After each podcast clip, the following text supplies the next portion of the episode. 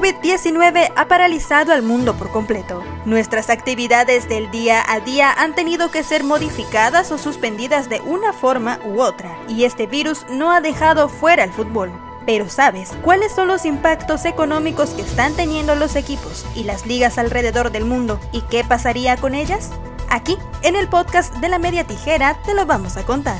El frágil equilibrio económico de la mayoría de los equipos de fútbol se ha visto afectado. Muchos clubes se mantienen con el agua al cuello debido a sus deudas y excesivos egresos. Existen casos concretos como el del Barcelona, en el cual el salario del primer equipo equivale al 61%, una cifra gigantesca que es difícil de cubrir, sobre todo ahora, con la falta de ingresos, por lo que el club ya negocia con los capitanes del equipo una reducción de sueldo por parte de los jugadores. Equipos como el Olympique de Lyon y Werder Bremen ya han anunciado despidos y reducciones de salario como resultado de la falta de ingresos.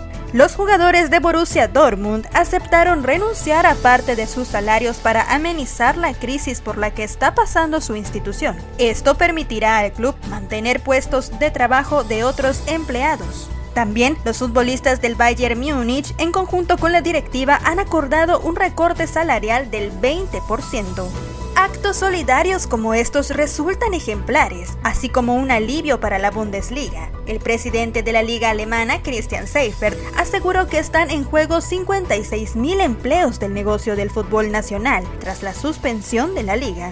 En México ya también se maneja la posibilidad de reducción de salarios a los jugadores. Duilio Davino, presidente de Rayados de Monterrey, señaló que hoy es pronto para dar esa respuesta, pero hay que ver hasta dónde llega esta situación. Habrá una crisis económica y veremos cuál será la solución menos mala, pero se podría revisar alguna opción que sea lo menos perjudicial para todos.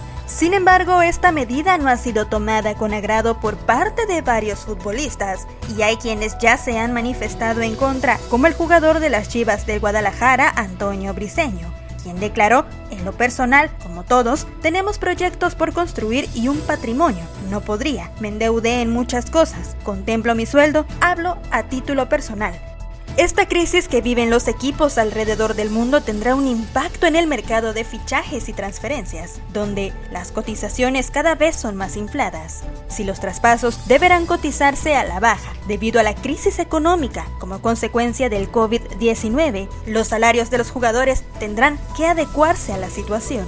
El presidente de la FIFA, Gianni Infantino, aclaró que el fútbol solo regresará una vez que la emergencia por coronavirus llegue a su fin. Al mismo tiempo, consideró esta crisis como una puerta a la oportunidad. Declaró, hace falta estudiar el impacto global de esta crisis.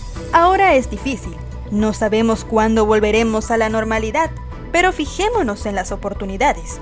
Quizás podamos reformar el fútbol mundial, dando un paso atrás, con formatos distintos, menos torneos, pero más interesantes. Sin duda, el panorama no es alentador para el fútbol mundial, pero como bien lo menciona el presidente de la FIFA, podría ser una gran oportunidad para tener un cambio positivo en el fútbol y la sociedad en general. ¿Y tú, qué opinas? ¿Crees que es justo que le bajen el sueldo a los jugadores para apoyar las pérdidas de los equipos y ligas? Recuerda dejarnos tu opinión y sugerencias, darle like a nuestro podcast y compartirlo. Estamos en Spotify, Apple Podcast, Spreaker, SoundCloud, iHeartRadio o si lo prefieres en nuestro canal de YouTube. Suscríbete y no te pierdas nuestros contenidos. La Media Tijera es un podcast hecho por todos y para todos. Nos escuchamos en la próxima.